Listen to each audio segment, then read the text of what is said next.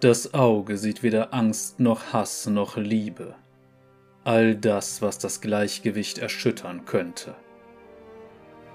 Und damit hallo und herzlich willkommen zu einer weiteren Ausgabe von Geschichten aus Runeterra. Heute mit Shen. Ähm, ja, ich muss ehrlich gestehen, ich nehme diese Folge hier auf relativ kurz nachdem ich Arcane gesehen habe, also den ersten Akt. Und ich muss sagen, Riot und vor allem Studio Fortige, geniale Arbeit, super gemacht. Definitiv Empfehlung, wer Netflix hat, gucken. Vor allem auch für die, die äh, generell Lore-Nerds sind. Ähm, für die, die jetzt zum ersten Mal dabei sind, ich werde jetzt mich definitiv auch erstmal auf Shannon konzentrieren. Und da werde ich so ein bisschen dann auf sein Design eingehen, aber auch hörbuchartig seine Geschichten vorlesen und kommentieren. Also keine Sorge, nacheinander nicht gleichzeitig, das wäre ein bisschen bisschen störend beim äh, Geschichtsfluss. Deshalb würde ich sagen, gehen wir jetzt einfach erstmal direkt dazu über, Shens Design uns ein wenig mal genauer anzusehen. Und wir haben ja auch schon andere Charaktere gehabt, die mit Shen in Verbindung standen, nämlich insbesondere Zed und Jin. Deshalb ist es an sich jetzt gar nicht mal so unpassend, dass wir jetzt auch mal über ihn reden, auch wenn natürlich die Charaktere, die vielleicht gerade in Arcane relevant sind, ein bisschen interessanter wären, aber Ihr habt für ihn abgestimmt, ihr bekommt ihn. Das heißt, sehen wir uns mal Shen an. Wir sehen, Shen ist erstmal klar Ninja. Das ist bei dem Outfit relativ klar. Also wir sehen, der trägt eine Gesichtsmaske, der trägt relativ viel Leder am Körper, aber auch überraschend viele Metallteile, die insbesondere eben auch wirklich als Rüstteile fungieren. Wir sehen einen Hüftschutz, wir sehen Schulterstücke, wir sehen Armschienen. Diese sind, naja, so ein bisschen Fantasy stilisiert natürlich auch der sehr dicke Gürtel mit den Metallrändern. Aber prinzipiell sieht das aus, als könnte es schon ein bisschen was aushalten. Und wir sehen, der Kerl trägt auch zwei Schwerter auf dem Rücken. Dabei möchte ich jetzt kurz anmerken, Schwerter vom Rücken ziehen, das ist so eine Sache, die funktioniert ehrlich gesagt nur in Fantasy. Außer diese Schwerter sind sehr krumm oder sehr kurz. Aber das nur so am Rande. So rein designtechnisch kann man das machen. Was sonst noch bei Shen auffällt, die Augen sind weiß und scheinen so ein bisschen zu leuchten, zumindest in diesem Splash Art. Wir haben ihn ja auch schon mal in einem normalen Outfit gesehen, zumindest im Z-Comic. Also für die, die den dann noch nicht gesehen haben, schaut mal in die Z-Folge rein, da seht ihr Shen dann durchaus auch mal, wie er normal aussieht. Und äh, ja, ansonsten, klar, Farbschema, relativ dunkles Blau, kein Schwarz und das muss ich sagen, ist sehr, sehr gut.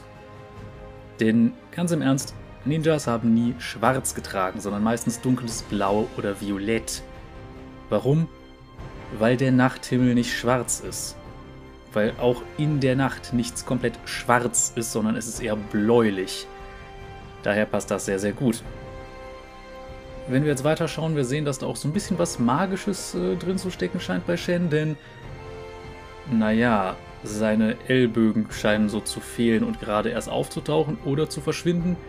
Gut, wer das Spiel spielt, der weiß, er setzt wahrscheinlich da gerade seine Ult ein, aber das ist jetzt gar nicht so relevant fürs Design. Wir sehen also, es gibt auch ein gewisses magisches Element bei Shen. Was das alles zu bedeuten hat, ich denke, dafür springen wir am besten einfach mal in seine Hintergrundgeschichte. Da können wir eventuell mal hören, was seine Rolle denn so ist. Für die, die die bisherigen Folgen schon gesehen haben, die wissen da natürlich schon so ein kleines bisschen was. Aber ich kann so viel verraten, dass Shen nicht unbedingt eine zu unterschätzende Rolle spielt. Viel Spaß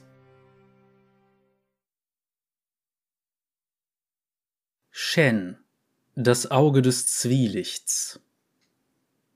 Shen ist sowohl für die Welt der Geister als auch für die Welt der Sterblichen ein Rätsel. Er gehört nämlich keiner von beiden an. Obwohl er in eine der verehrtesten Familien des nördlichen Navori geboren wurde, war es die Rolle seines Vaters als Auge des Zwielichts, die sein Schicksal im Kinko-Orden bestimmte.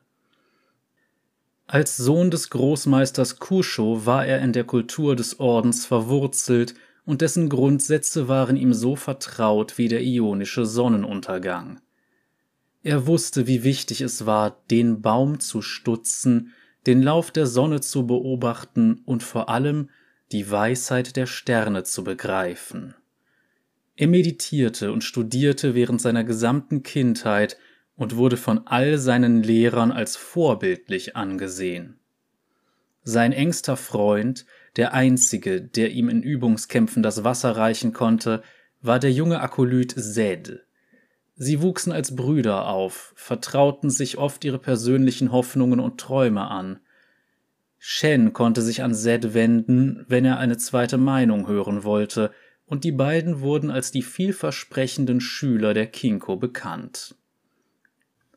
Als sich ihre Fähigkeiten entwickelten, nahm Kusho sie auf gefährliche Missionen mit, einschließlich der Jagd auf den goldenen Dämon, der die Provinz von Sionheim suchte.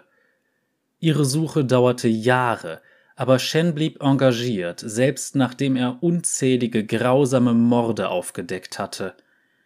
Als sie schließlich den Dämon zu fassen bekamen, entpuppte er sich als Kada Jin, der simple Bühnenarbeiter eines Wandertheaters. Statt ihn hinrichten zu lassen, ordnete Großmeister Kusho an, den Verbrecher einzusperren. Obwohl Shen und Zed beide dachten, dass der Mörder eine schwerere Strafe verdiente, akzeptierte Shen die Entscheidung seines Vaters. Er bemühte sich der Leidenschaftslosigkeit des Auges des Zwielichts nachzueifern und war somit nicht in der Lage, seinen verbitterten und zornigen Freund zu trösten.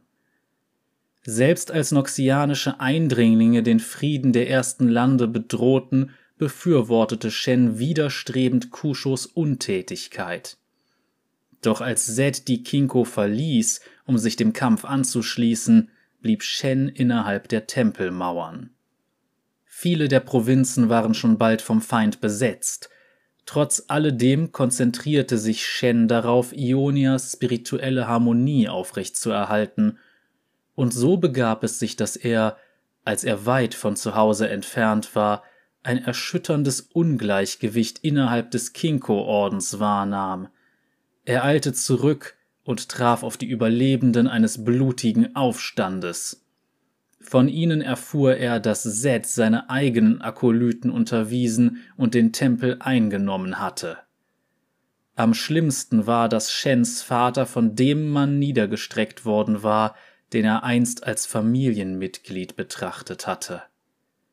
Shen unterdrückte seinen Kummer und führte den Rest der Kinko in die Sicherheit der Berge. Shen übernahm die Geisterklinge seines Vaters und den Titel Auge des Zwielichts. Seine Aufgabe war nicht Rache zu nehmen, sondern den Orden wieder aufzubauen. Er folgte den Grundsätzen, rekrutierte sowie bildete andere aus und hoffte so die Stärke des Ordens wiederherzustellen. Besonders eine Akolytin zeigte grenzenloses Potenzial. Shen half dem Mädchen, Akali Jurmentethi die Künste der Tarnung und Täuschung zu meistern. Ihre Mutter Mayim hatte Kusho als Faust der Schatten beigestanden, und es schien, als könne ihre Tochter denselben Weg beschreiten. Trotzdem sah Shen sich gezwungen, auf Zurückhaltung zu drängen, wenn immer Akali versuchte, sich gegen ihre sterblichen Feinde zu wehren. Als Noxus sich schließlich zurückzog, feierten viele Ionier den siegreichen Widerstand. Andere wie Shen ertrugen die Folgen des Krieges. Er kam seiner Pflicht weiter nach, während er im Inneren mit seinem Hass auf Zed und dem Zweifel an seinen eigenen Führungsqualitäten rang. Die Jahre des Konflikts hatten die ersten Lande schwer in Mitleidenschaft gezogen, und Shen war nicht sicher, ob die neuen Kinko jemals in der Lage sein würden, das Gleichgewicht wiederherzustellen. Denn selbst als Akali zur neuen Faust der Schatten wurde, fühlte er, wie sie sich langsam distanzierte. Als die Zeit gekommen war, verurteilte sie offen seine Lehren und verließ den Orden. Shen meditierte, beobachtete die Sterne und verstand, dass Akali ihren eigenen Weg finden musste. Und so auch die Kinko. Manchmal setzt Shen sich zwischen unsichtbaren Kämpfen in der Geisterwelt immer noch mit dem Wert seiner Überzeugungen auseinander. Er hat seinen Gefühlen nie gestattet, ihn von der Bewahrung der Traditionen abzuhalten, aber die Frage bleibt, wie lange kann ein Mann in zwei Welten wandern, bevor die Handlungen der einen die andere zerstören.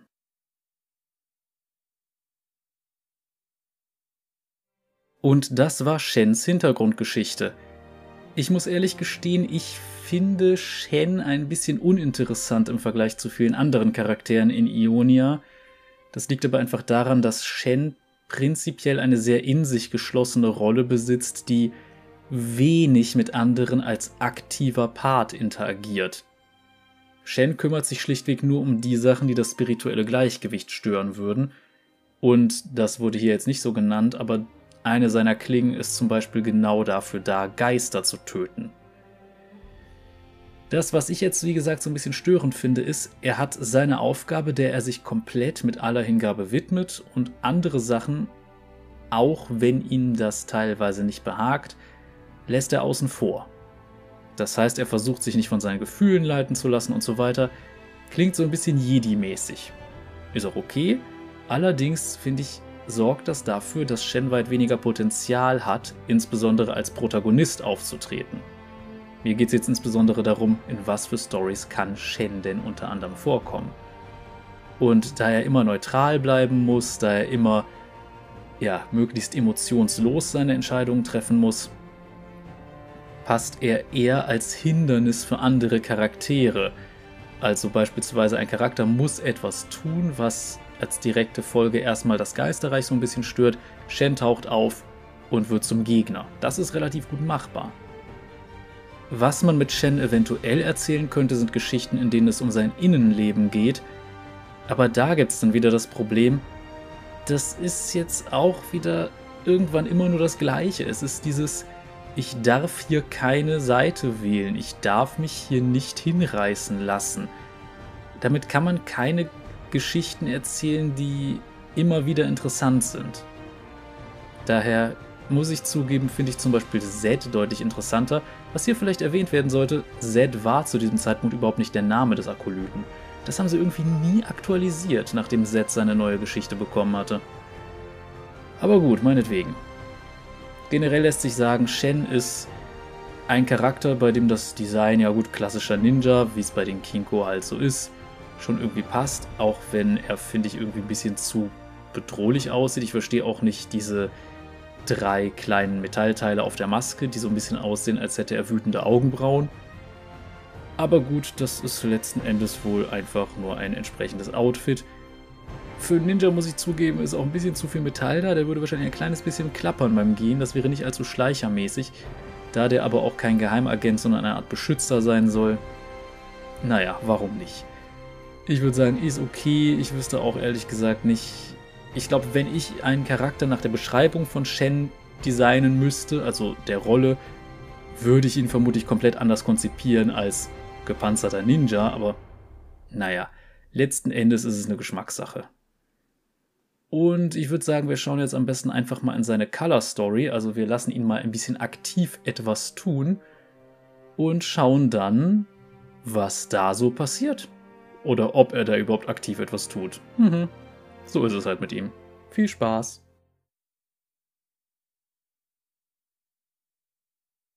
Wahre Neutralität von John O'Brien Das war kein Sturm, das war ein Geist, sagte der Fischer. Er stand immer noch neben sich nach dem Schiffbruch, den er vor zwei Nächten erlitten hatte. Er sprach von einer Kreatur, groß wie ein Haus und schnell wie der Wind, die sein Boot zum Kentern gebracht hatte. Shen hörte ihm zu und wog im Stillen die Fakten ab, die ihm präsentiert wurden. Zeig mir, wo es sich zugetragen hat, sagte Shen. Der Mann führte ihn an einen Strand in der Bucht, wo ein Trupp Dörfler versuchte, die Körper der ertrunkenen Seeleute zu bergen. Shen kniete nieder und besah sich ein Stück des Wracks aus der Nähe. In das Treibholz waren tiefe, klaffende Löcher gerissen, vermutlich das Werk mächtiger Klauen. Wie viele Tote? fragte er. Alle außer mir. Sechs, erwiderte der Fischer.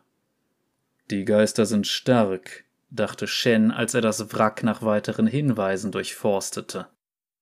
Schließlich fand er an der Kante eines gesplitterten Bullauges ein Büschel hauchdünnes Haar. Die meisten Menschen hätten es sicher übersehen.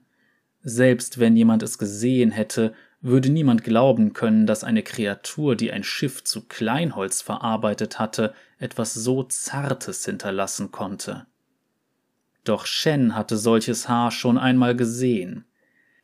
Jeglicher Zweifel an der Stichhaltigkeit der Aussage des Fischers verschwand, als sich das feine, silbrige Büschel unter seiner Berührung in Luft auflöste.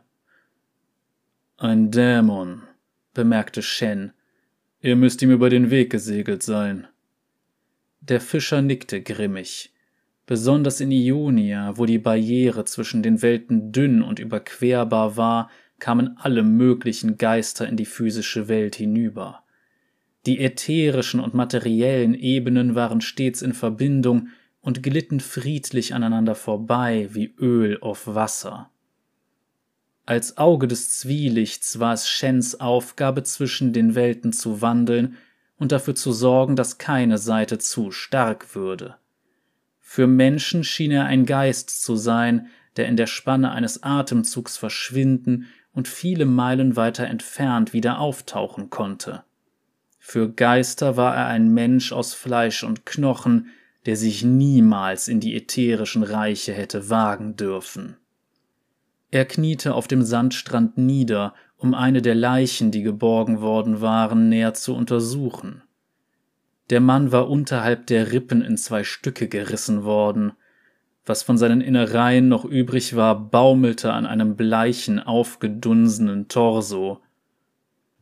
Ihr braucht euch keine Sorgen zu machen, noch vor Einbruch der Nacht werde ich mir das Monster geschnappt haben, sagte eine Stimme hinter ihm. Shen drehte sich um und erblickte einen Geweihten aus dem örtlichen Tempel. Um ihn herum standen mehrere Gefolgsleute, die ein Sammelsurium an mystischen Artefakten und Ölen bei sich trugen. Sie begannen ein reinigendes Ritual, um spirituelle Erschütterungen in der Gegend auszugleichen.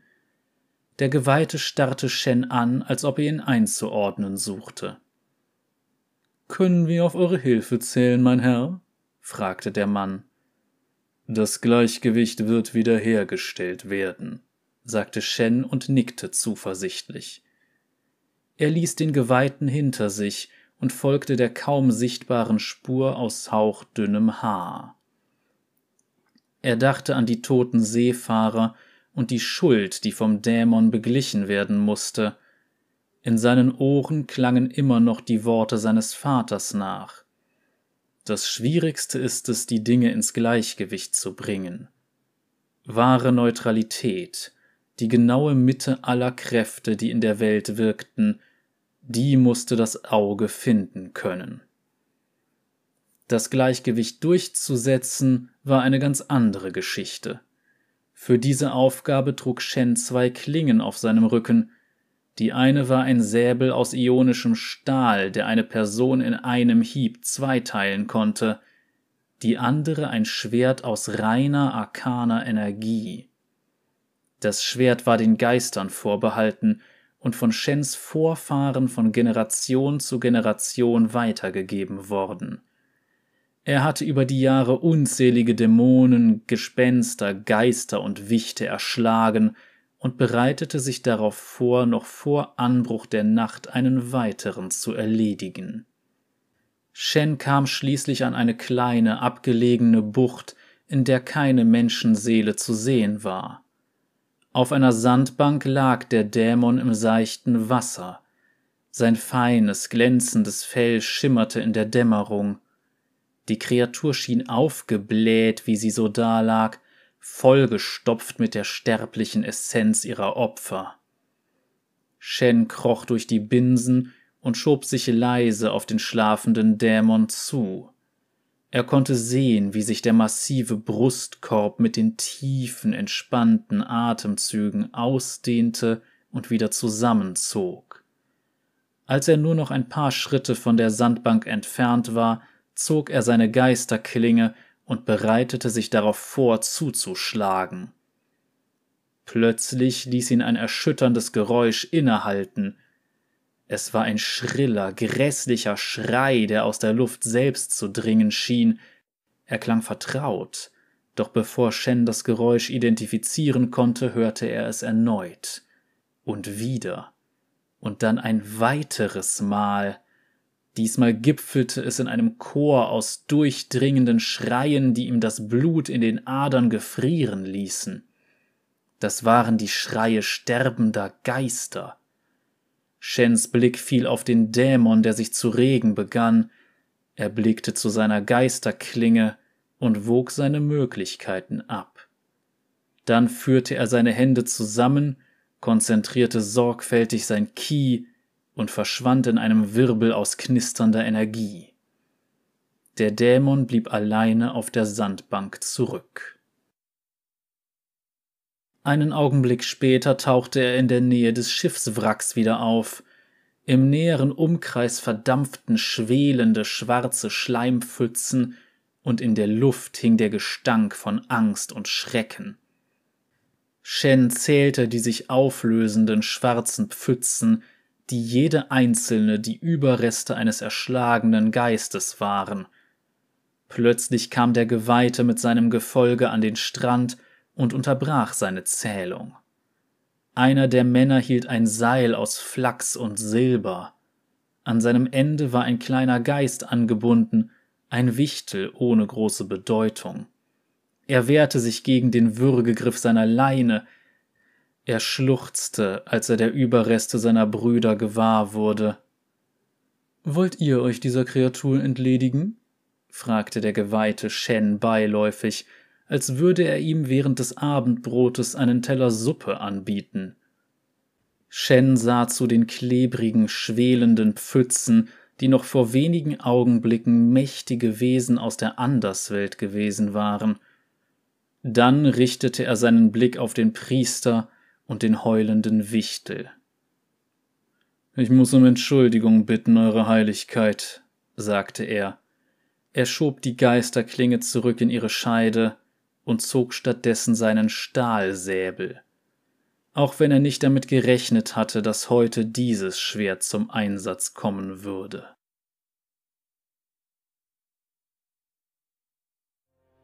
So, das war jetzt Shens Color Story.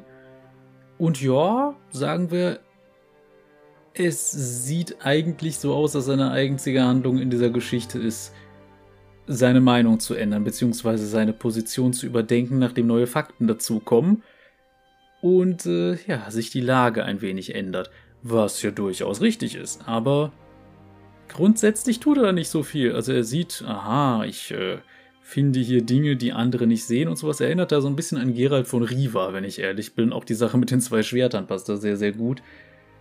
Aber Insgesamt muss ich zugeben, finde ich Shen als Charakter damit auch nicht viel interessanter. Er wird mystisch natürlich. Er hat was Interessantes auf diese Art, aber er ist nach wie vor halt vor allem ein Charakter, der, naja, dadurch besticht, dass er eben dieses Mystische hat und diese komplette Neutralität halten muss.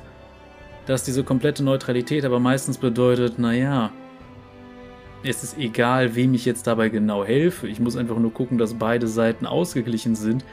Und wenn bei einer Seite welche tot sind, muss ich halt auf der anderen welche töten. Das ist ah, moralisch fragwürdig. Aber naja, ich muss zugeben, zu Shen gibt es auch gar nicht mehr so viel zu erzählen. Also es gibt ansonsten natürlich noch die anderen Folgen, die ich erwähnt hatte, wo er mal vorkommt. Ach ja, und natürlich in der Kurzgeschichte von Akali. Aber ansonsten er eignet sich halt gut als Mentor-Charakter in ruhigen Momenten und ansonsten ist er vor allem halt ja das, was ich vorhin schon erwähnt habe. Also jemand, der eventuell als Gegner auftreten kann oder einer, den man vielleicht überzeugen muss, dass die Situation anders aussieht, als er es zuerst denkt. Aber letzten Endes es ist halt auch so diese Sache, es wird das eigene Land angegriffen und er sitzt halt rum und macht nichts. Und das finde ich ist so ein bisschen unsympathisch. Insbesondere, wenn er eigentlich kämpfen will. Aber naja. Da kann man drüber diskutieren, wie man möchte. Ihr könnt auch gerne eure Meinung zu Shen in den Kommentaren lassen. Heute wird es halt leider eine etwas kürzere Folge. Aber wir kommen schon mal zur Abstimmung für die übernächste. Denn, wie immer, ihr könnt ja in meinen Community-Tab abstimmen. Also entweder der erste Link in der Videobeschreibung oder auf der Startseite oder wo auch immer ihr das von mir seht. Und zwar gibt es wieder drei zur Auswahl. Der Zufallsgenerator hat diesmal ausgespuckt. Lilia, die scheue Blüte. Graves, der Gesetzlose. Und Blitzcrank, der große Dampfgolem. Ich weiß nicht, zum wievielten Mal Blitzcrank jetzt dabei ist, aber er kommt immer wieder. Naja, kurze Zusammenfassung. Wer sind denn die Charaktere? Lilia ist so etwas wie eine lebendig gewordene Blüte eines ja, Traumbaumes, könnte man sagen. Ist ein bisschen schwierig. Aber eine Art Naturgeist, der jetzt, weil dieser Baum stirbt, mit Menschen interagieren muss und versucht einen Weg zu finden, diesen Baum wieder zu heilen. Wer ist Graves? Graves stammt aus Bilgewasser oder ist zumindest in der Gegend anzusiedeln und äh, war sowas wie Partner in Crime mit Twisted Fate. Dann ist er zwischenzeitlich äh, im Knast gelandet, ist danach raus, hat den Kerl gejagt. Im Laufe des Gezeitenbrand-Events haben die sich dann doch wieder versöhnt und sind jetzt wieder so Partners in Crime. Und ich würde sogar behaupten, nicht nur in Crime. Ansonsten Blitzcrank. Blitzcrank ist eine Erfindung von Victor, könnte jetzt in Bezug auf Arcane sehr interessant sein. Auch wenn er da wahrscheinlich nicht vorkommt. Und ist hauptsächlich eben ein Roboter, der Zorn so ein bisschen, ja, helfen soll. Allerdings ist es so passiert, dass, äh, sagen wir mal, Victors äh, Forschung dann sehr schnell von jemand anderem als seine eigene ausgegeben wurde und das war dann nicht ganz so fair. Aber ja, das ist so grob der Hintergrund von Blitzcrank. Lasst da einfach bei dem jeweiligen Charakter dann äh, in der Abstimmung eure Stimme da. Und dann schauen wir mal, wen ihr dann übernächstes Mal seht. Nächste Woche gibt es höchstwahrscheinlich Heimerdinger, da freue ich mich auch schon drauf. Der gute alte Cecil B. Heimerdinger. Ach ja, aber gut, wer in Arcane vorkommt, hat natürlich jetzt gerade auch einfach popularitätstechnisch einen kleinen Vorteil. kleinen Vorteil bei einem Jodel, haha. Ach nee, man merkt vielleicht, dass ich gerade ein bisschen müde bin. Aber ansonsten kommen wir jetzt mal zum üblichen YouTube-Kladderadatsch. Das heißt, für die, die es nur im Podcast hören, ihr könnt mich am besten unterstützen, indem ihr es einfach auf YouTube guckt. Ich weiß, da gibt es dann auch zwischenzeitlich Werbung und so weiter, aber von Spotify und so weiter, da äh, habe ich eher deutlich weniger, zumindest was Verdienste und sowas angeht. Nicht, dass ich darauf wirklich angewiesen wäre, aber rein Algorithmus und so weiter, ich möchte natürlich auch meine Reichweite ein bisschen ausbauen. Auf YouTube gibt es natürlich noch ein paar andere Möglichkeiten, das heißt, Däumchen und es gibt die Möglichkeit, ähm, Abonnieren zu drücken, falls man das noch nicht getan hat. Und es gibt die Möglichkeit, auf die Glocke zu drücken, falls man das noch nicht getan hat. Und ja, das ist, äh, wie es aktuell aussieht. Man kann natürlich auch kommentieren und anderweitig den Algorithmus füttern. Ansonsten gibt es noch für die, die mich etwas direkter unterstützen wollen, Links in der Videobeschreibung. Einerseits zu meinem Twitter-Account, wo ich mich dann gerne mal zu verschiedensten Themen ein bisschen auslasse. Oder auch einfach nur äh, meine linkspolitische Meinung kundtue. Ansonsten gibt es aber auch die Möglichkeit, mich direkt finanziell zu unterstützen, und zwar über Kofi, Patreon oder Bandcamp. Bandcamp gibt es ein kleines Hörbuch, das ich mal aufgenommen habe, das inzwischen auch echt nicht mehr der Qualität entspricht, die ich äh, so für mich in Anspruch nehme. Aber naja, es war mein erster Versuch und es ist halt da gelandet. Gibt es aber auch auf meinem YouTube-Kanal, nämlich Der Lehrling des Zauberschmiedes. Und äh, ja, es hat mir auf jeden Fall Spaß gemacht, das damals aufzunehmen. Bei Kofi gibt es halt einfach die Möglichkeit, das als Tippjar zu nehmen, mir also zu sagen, hier, Hofnarr, ich war recht amüsiert, hier nehme er einen Euro. Das wird tatsächlich gar nicht so wenig benutzt und letztens gab es da erst über 20 Euro auf einen Schlag geschenkt hat. Da dachte ich auch, okay, Junge, davon äh, kann ich mal lecker essen gehen, das ist nett von dir. Ja gut, ich muss versteuern, aber trotzdem. Ähm, es ist äh, auf jeden Fall eine nette Sache. Ich bin überrascht von sowas. Ich denke mir auch immer, so viel müsst ihr gar nicht. Es, ist, es reichen 2 Euro oder sowas. Das ist definitiv mehr als mehrere hundert bis tausend Views auf einem Video. Also ganz ruhig, alles in Ordnung. Aber ja, letzten Endes bin ich sehr froh, wie es momentan läuft. Ich bin sehr, sehr dankbar. Und ansonsten sollte ich vielleicht noch kurz ein bisschen was bewerben, denn es gibt zum Beispiel auch ein Pen-and-Paper-Projekt, das jede Woche läuft, nämlich gerade Humblewood. Ich bin gespannt, wie die erste Folge war, weil äh, ich nehme das hier am Sonntag auf vor der ersten Folge. Aber wenn ihr das seht, ist die erste Ausgabe schon gestreamt. Also ich streame jedenfalls mit Freunden regelmäßig Pen and Paper. Und äh, ja, wenn jemand sowas mag, schaut einfach mal rein. Es ist eine sehr lustige Sache und macht auch sehr viel Spaß. Und ja, ansonsten gibt es ab und an auch mal Gaming-Streams, meistens allerdings eher so in Richtung Visual Novels, also Zeug, wo ich tatsächlich vorlesen kann oder generell einfach ein sehr storyhaltiges Spiel genießen kann. Aktuell Danganronpa 2 für Leute, die abgefuckte Stories und Anime-Grafik mögen. Da ist es, glaube ich, genau das Richtige. Aber gut, genug davon. Wir sehen uns dann hoffentlich in der nächsten Folge wieder oder in einem meiner anderen Projekte auf diesem Kanal. Bis dahin, Cheerio.